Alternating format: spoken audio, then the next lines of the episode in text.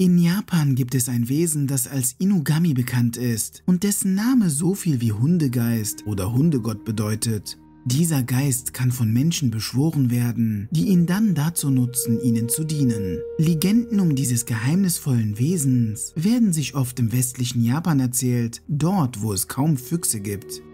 Inugami werden auf eine extrem brutale Weise beschworen, denn dazu wird ein Ritual durchgeführt, bei dem man einen Hund bis zum Hals in Erde eingräbt und ihm einen Futternapf außer Reichweite hinstellt, nur um ihn danach zu köpfen. Sollte dies geschehen sein, wird der Kopf des Tieres unter einer sehr belebten Straße vergraben. Wenn einige Zeit vergangen ist, es können Tage oder Wochen sein, so wird der Kopf wieder aus dem Boden geholt und gut versteckt in einem für Japaner typischen Hausschrein aufbewahrt. Jetzt sollte es möglich sein, einen Inugami zu rufen.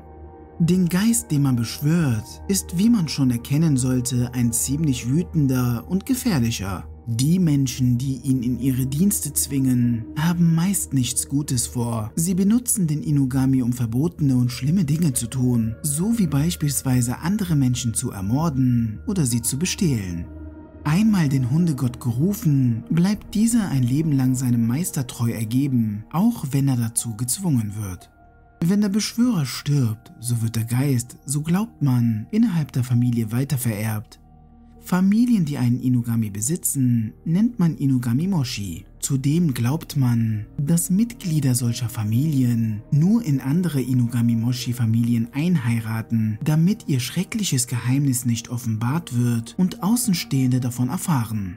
Manche erzählen sich sogar, dass jedes Familienmitglied einen Inugami besitze und jedes neue Familienmitglied, das dazukommt, einen weiteren Inugami beschwören muss.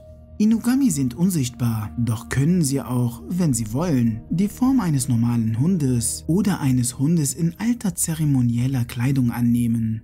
Einen Inugami zu haben, kann für den Beschwörer riskant sein, denn der Zorn des Geistes kann ihn dazu bringen, sich gegen seinen Meister aufzulehnen. Meist endet dies mit dem Tod. Doch sollte man ihn fest im Griff haben, kann der Besitzer ihn alles tun und machen lassen, was er will. Es ist sogar möglich, dass Menschen von Inugami in Besitz genommen werden können. Vor allem emotional instabile und schwache Menschen sind ihre Opfer. Man nimmt an, dass der Hundegeist durch das Ohr in ihre Köpfe eindringt und sich dann in den inneren Organen niederlässt. Leute, die von einem Inugami besessen sind, können nur durch einen Omnyoji, also einem japanischen Exorzisten, befreit werden. Doch dies stellt sich als sehr zeitintensiv und ziemlich teuer dar. Anzeichen von Inugami-Besessenheit sind Brustschmerzen, Schmerzen in Händen und Füßen oder Schultern, Gefühle starker Eifersucht und plötzliches Bellen wie ein Hund. Einige Opfer fangen sogar an, sich zu überfressen und es wird gesagt, dass die, die sterben, während sie vom Hundegott besessen sind, am ganzen Körper auffällige Biss- und Kratzspuren eines Hundes oder ähnliches aufweisen.